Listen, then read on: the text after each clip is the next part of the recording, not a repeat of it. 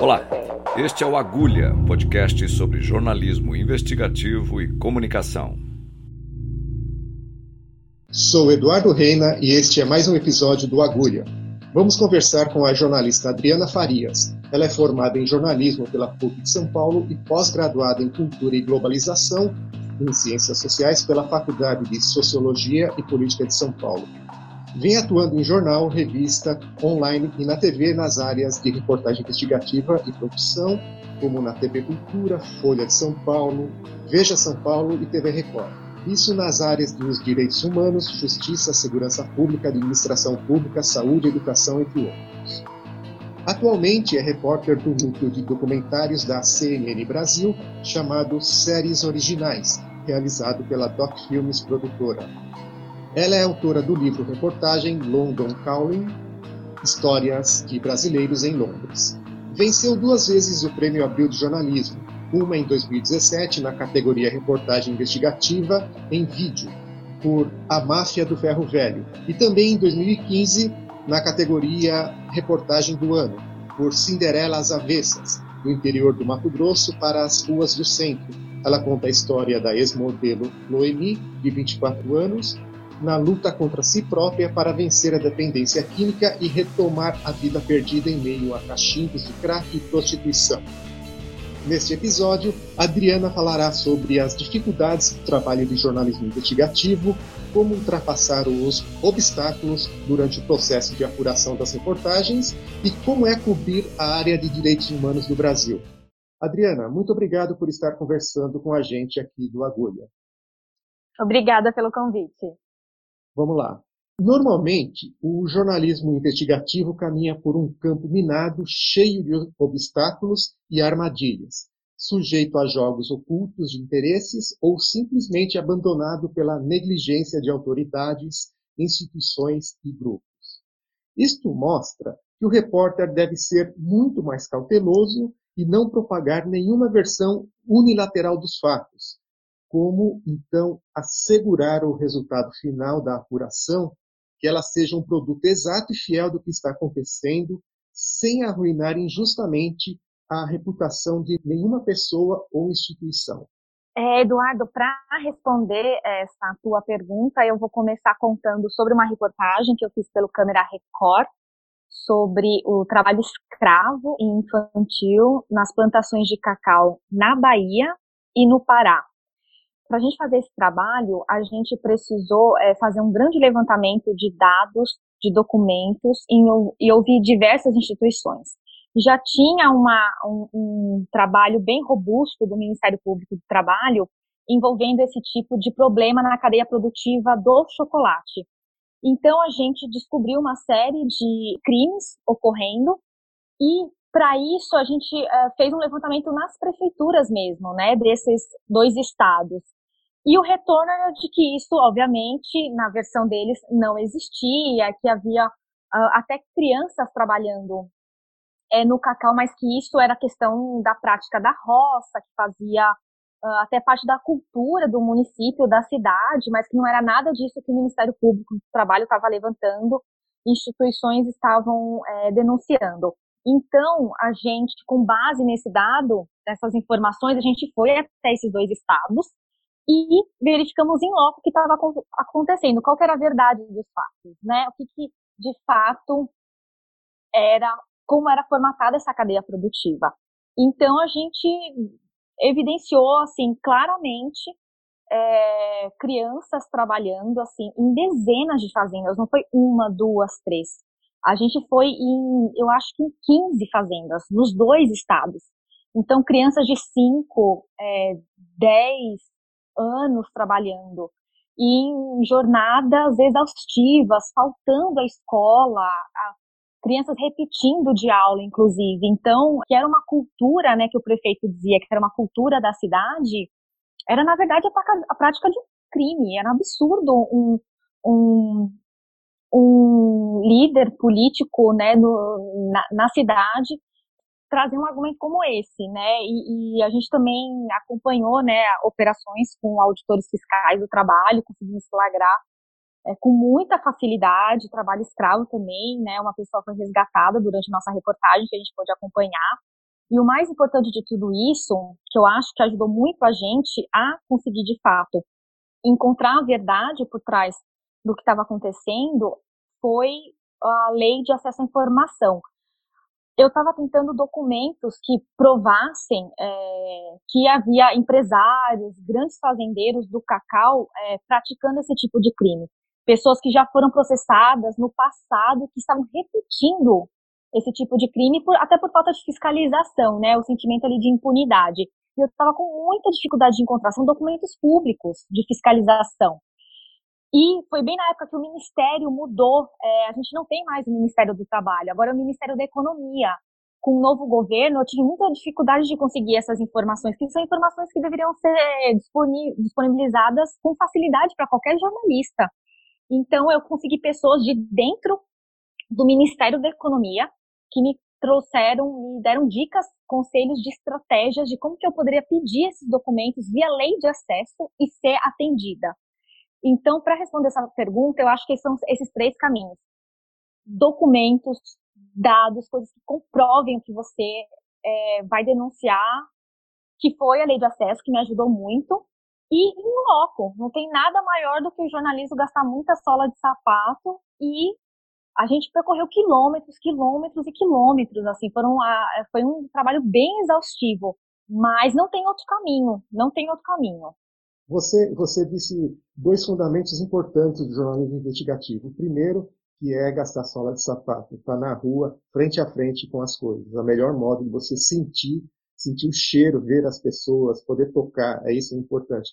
E a outra é a preparação da pauta, bem estruturada, bem fundamentada, com documentos, tudo.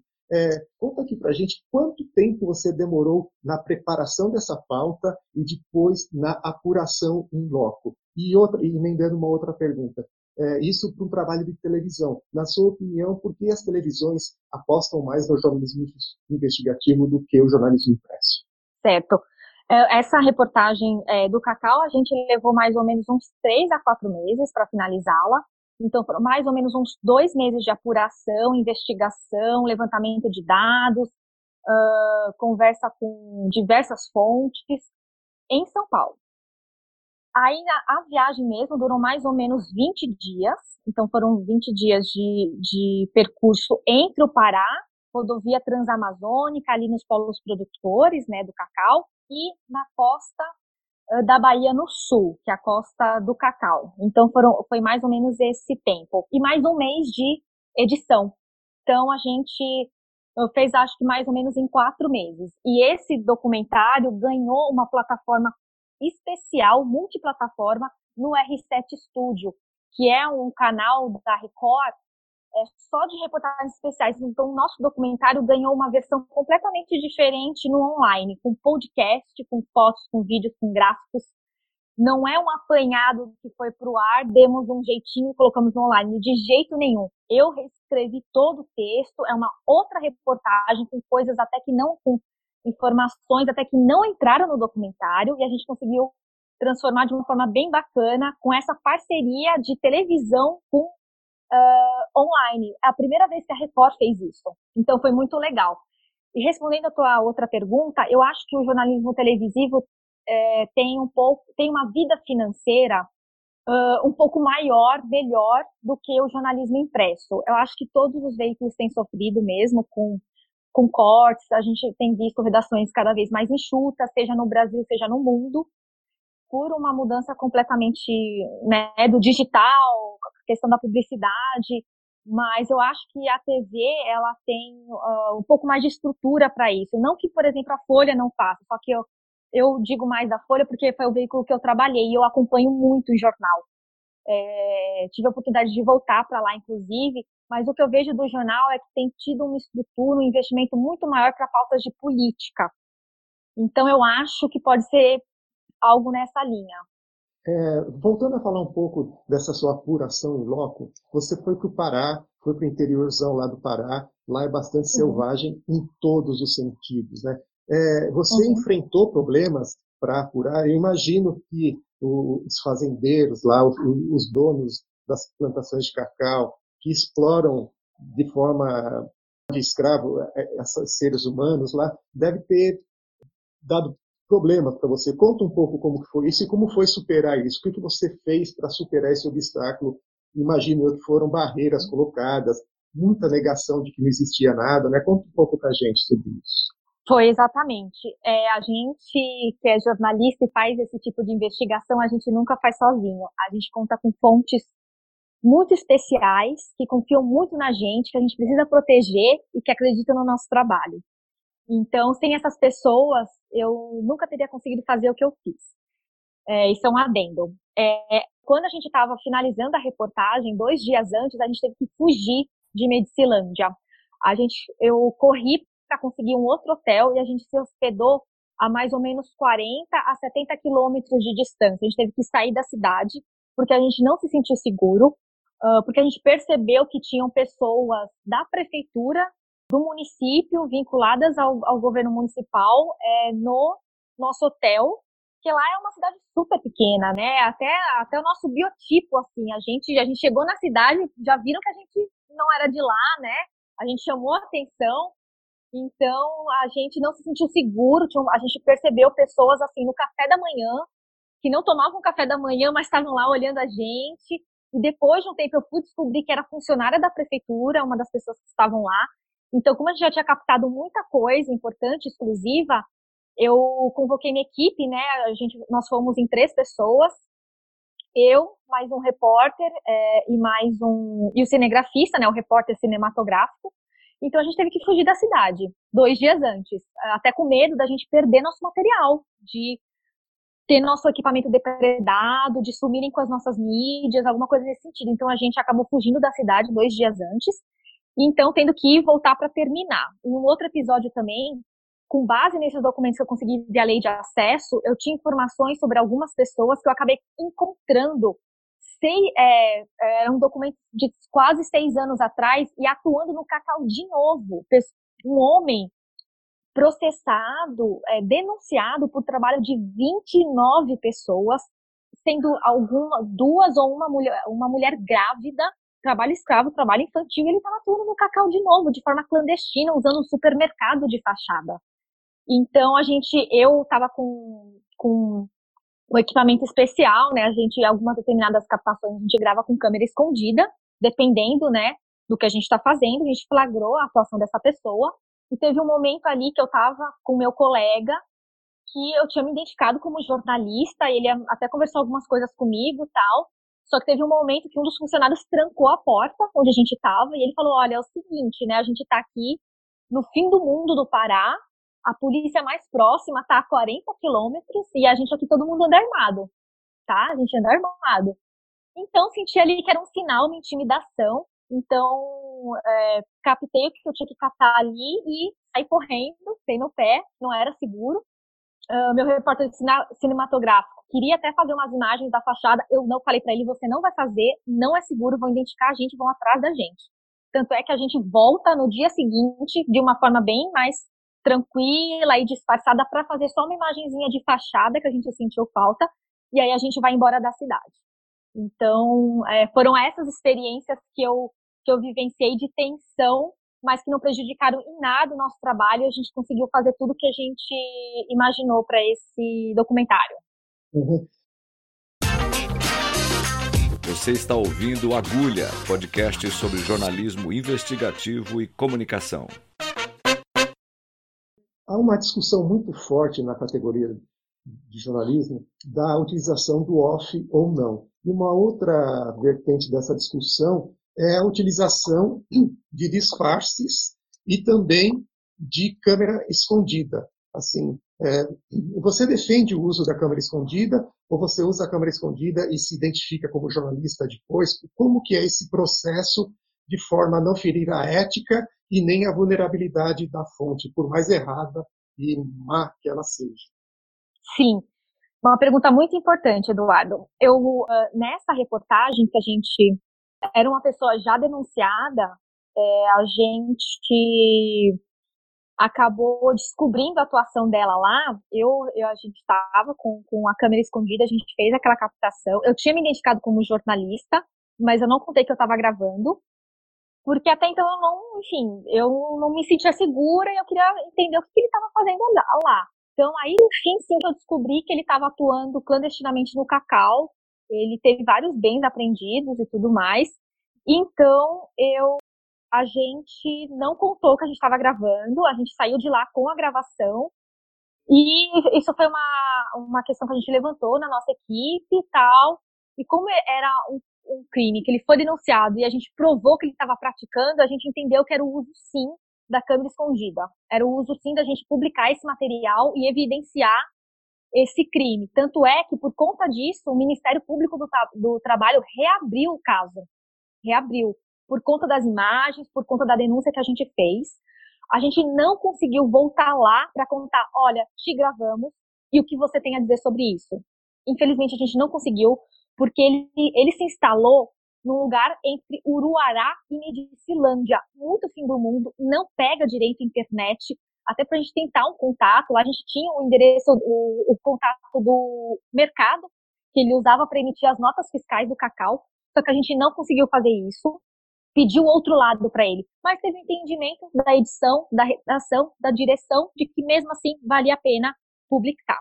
Então a gente levou para o ar a questão da câmera escondida realmente tem que ser muito debatida, né? Não é o repórter não decide sozinho, você tem que ter uma equipe para trocar uma ideia, uma reflexão sobre isso. Eu entreguei, eu fiz uma grande reportagem para o Câmera Record antes de eu ir embora e entrar na CNN Brasil, no núcleo de documentários, sobre uma máfia de médicos que atuam para conseguir é, carteiras para deficientes físicos. Com esse tipo de documento, você consegue comprar carro com até 30% de desconto e tudo mais. Para provar, era uma máfia de médicos credenciados e um deles, considerado líder, era pai do Lúcio Funaro, doleiro preso na Lava Jato. Para provar esse esquema, para provar essa máfia, só tinha um caminho. Eu consegui um documento dizendo, uma CNH verdadeira, dizendo que eu sou deficiente física.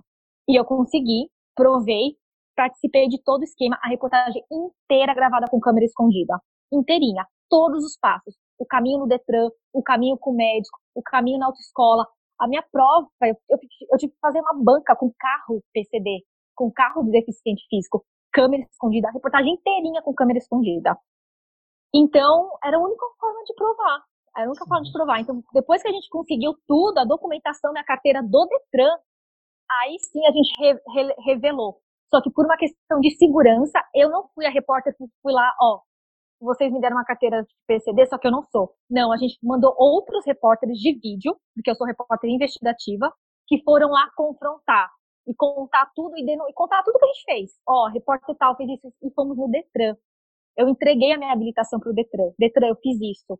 Eu não agi de má fé. Eu não quis usar o benefício, eu usei de forma jornalística para provar o que está acontecendo dentro da instituição. Entreguei a minha CNH, entreguei na polícia a minha CNH, fiz boletim, não, não boletim de ocorrência, não. Eu entreguei como provando boa fé, entreguei para o Ministério Público para provar que tudo que eu fiz, todo o uso da câmera escondida também foi em prol do jornalismo, da verdade dos fatos, da investigação. Uhum. E então, e como proteger fontes? Porque às vezes a fonte ela fica tão aberta e tão vulnerável que é complicado. Como, como utilizar a informação dessa fonte e como protegê-la? Exatamente. Eu descobri essa máfia por conta de algumas várias fontes, todas protegidas, todas protegidas, e elas me explicaram qual ia ser o caminho, exatamente o que ia acontecer. Então, é, eu até tentei ver se alguma dessas fontes me dava uma entrevista em off, protegida, sem mostrar o rosto, na penumbra, mas ela ficou com muito, muito medo. Até porque um dos envolvidos é pai do Lúcio Funaro, né, o doleiro preso. Então é uma é um pessoal com muito dinheiro, com muita influência. Então, as minhas fontes todas foram pelo menos umas nove, entre oito, nove fontes. Eu protegi todas e elas foram fundamentais para me dizer: olha, qual é o caminho que vai acontecer, quais são os passos, quais são as sugestões que eu te dou, até conseguindo. Uh, com outras pessoas, eu consegui obter algumas informações internas que eu não teria obtido de outra forma e não teria conseguido fazer a investigação da forma como eu fiz. Então, quem, por exemplo, essas fontes, quem sabe é apenas meu editor, no máximo diretor de redação, e elas são protegidas, não ficam registradas em pauta, uh, por e-mail, por nada dessa forma. São fontes que a gente protege nesse formato, é, trocando até, usando um outro telefone, não ligando para essa fonte usando o seu mesmo telefone celular, fazendo contato por WhatsApp, ligando via WhatsApp, que é uma forma de proteger caso algum celular esteja grampeado. São essas, essas técnicas, vamos dizer assim, que a gente usa para proteger. E claro que essa fonte também, a gente sempre investiga essa fonte. Essas fontes todas que nos ajudam, né? Qual a intenção delas? De nos passar alguma informação, qual que é, algum conflito de interesse ou não. Então a gente também tem esse cuidado de fazer esse levantamento envolvendo a nossa própria fonte que vai nos dar a informação. Qual que é o interesse que ela pode ter? Às vezes até tem um interesse, mas o que preza maior é, é o jornalismo, é, é a verdade, a informação. Uhum. Então eu, eu vejo dessa forma.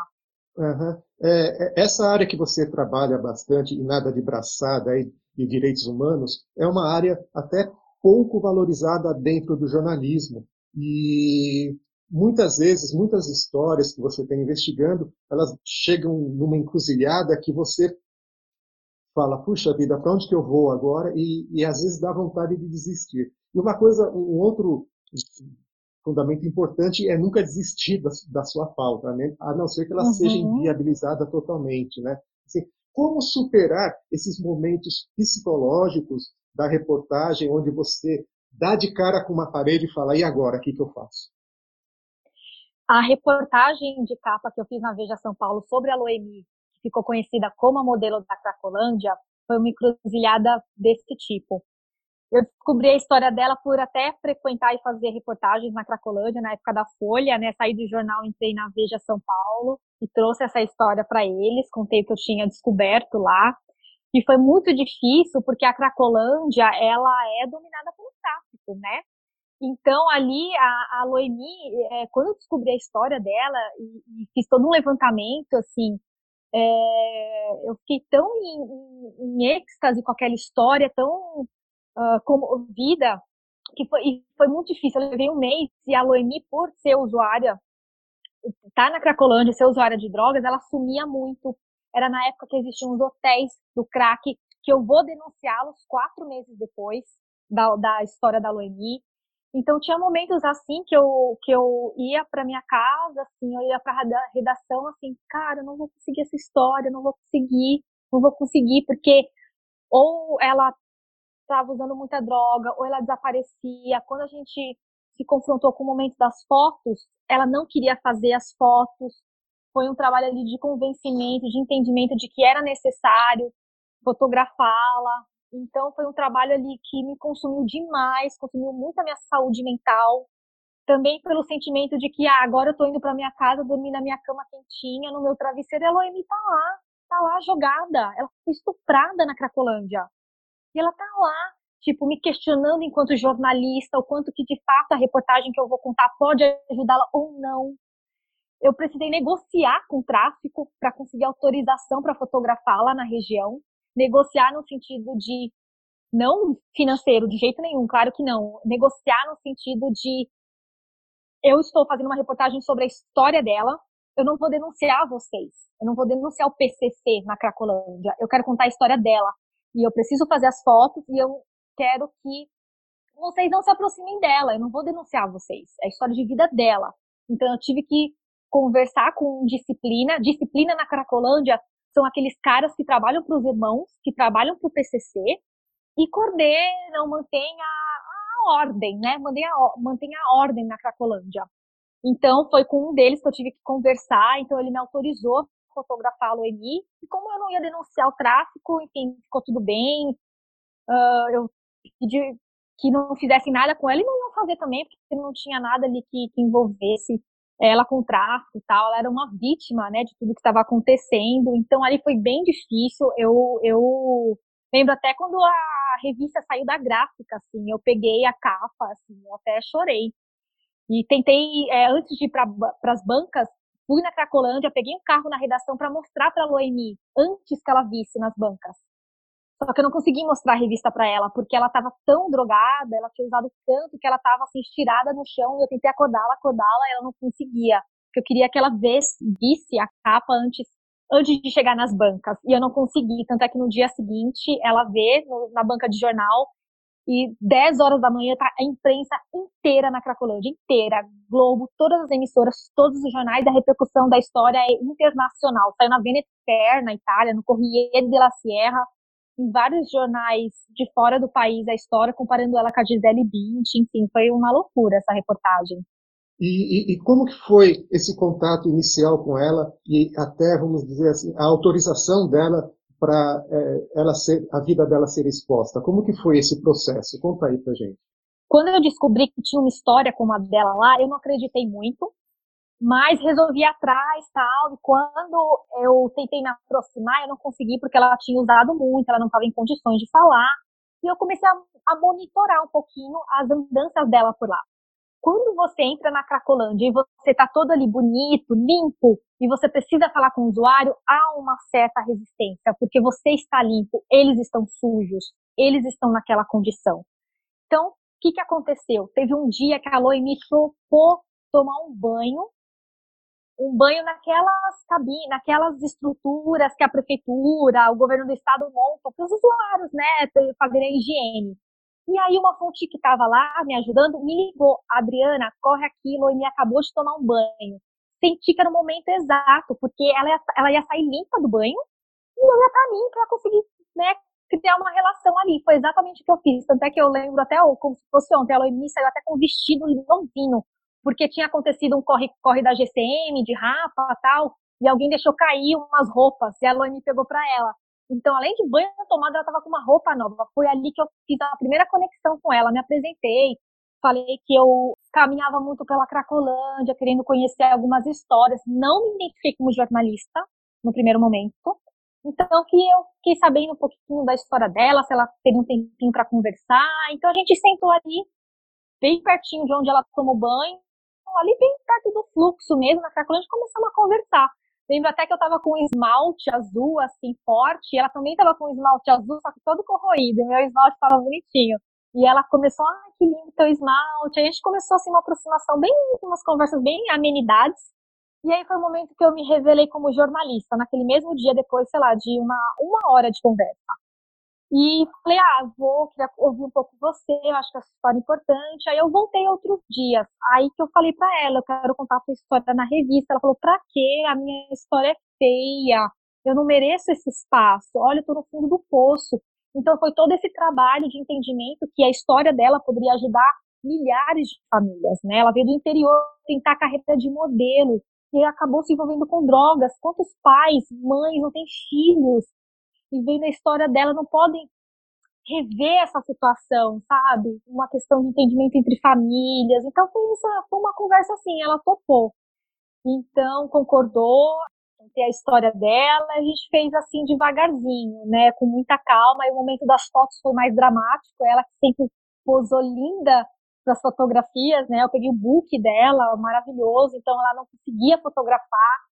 Então ela me pediu até uma sandália, me pediu um vestidinho para pedir para tomar banho. Eu falei, a gente vai fazer da forma que você se sentir confortável. E aí ela entendeu, foi até uma coisa que levou uns três dias, mas a gente conseguiu. Não teria como fazer a reportagem sem ter as fotos dela, para mostrar que a história existe, né? Essa é a realidade dela hoje. Então eu tive que explicar isso para ela e, e, deu tudo certo. Eu, eu em questões jurídicas até, eu consegui uma autorização da mãe dela, que estava no Mato Grosso, ela assinou. Em todas as entrevistas, vale ressaltar que eu fiz com a Loemi, foram três grandes oportunidades de entrevistas profundas com ela, ela estava sã, ela não tinha, não estava drogada, dopada, nada disso. Então, as circunstâncias da entrevista foram em circunstâncias sãs, e eu também, ela era maior de idade, mas por via das dúvidas, a gente também pegou uma autorização da mãe dela para dá-la na capa e, e, conduzir o material. Que ano que foi isso? 2014, novembro de 2014. Você tem ideia da situação dela hoje? Do que aconteceu com ela depois disso? Sim, sim, porque eu acompanho a Noemi até hoje. Ela é a minha, uma das grandes histórias. Eu acho que é muito raro para um jornalista acompanhar por tanto tempo um personagem, né? Uma história sua. Então, eu reconto a história da, da Loemi na Record, porque ela recai.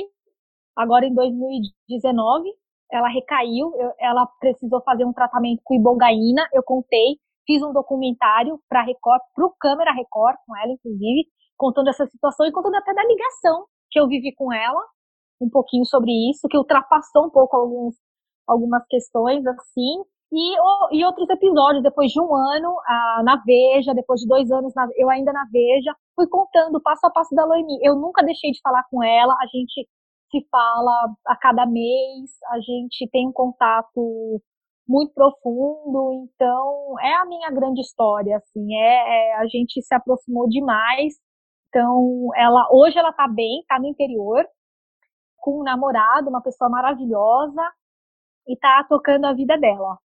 Tá ótimo. Adriana, eu queria agradecer essa oportunidade de poder ouvir todas as suas ricas experiências. Gostaria de ficar conversando aqui, acho que dá para a gente falar durante umas seis horas, mais ou menos, né? Com certeza. Então, mas muito obrigado mesmo, viu? Eduardo, que privilégio falar com você, participar desse podcast. Muito obrigada pelo convite. Chegamos ao fim de mais uma entrevista com uma grande jornalista brasileira. Eu sou Eduardo Reina, edição de áudio de Amanda Carles. Até o próximo episódio.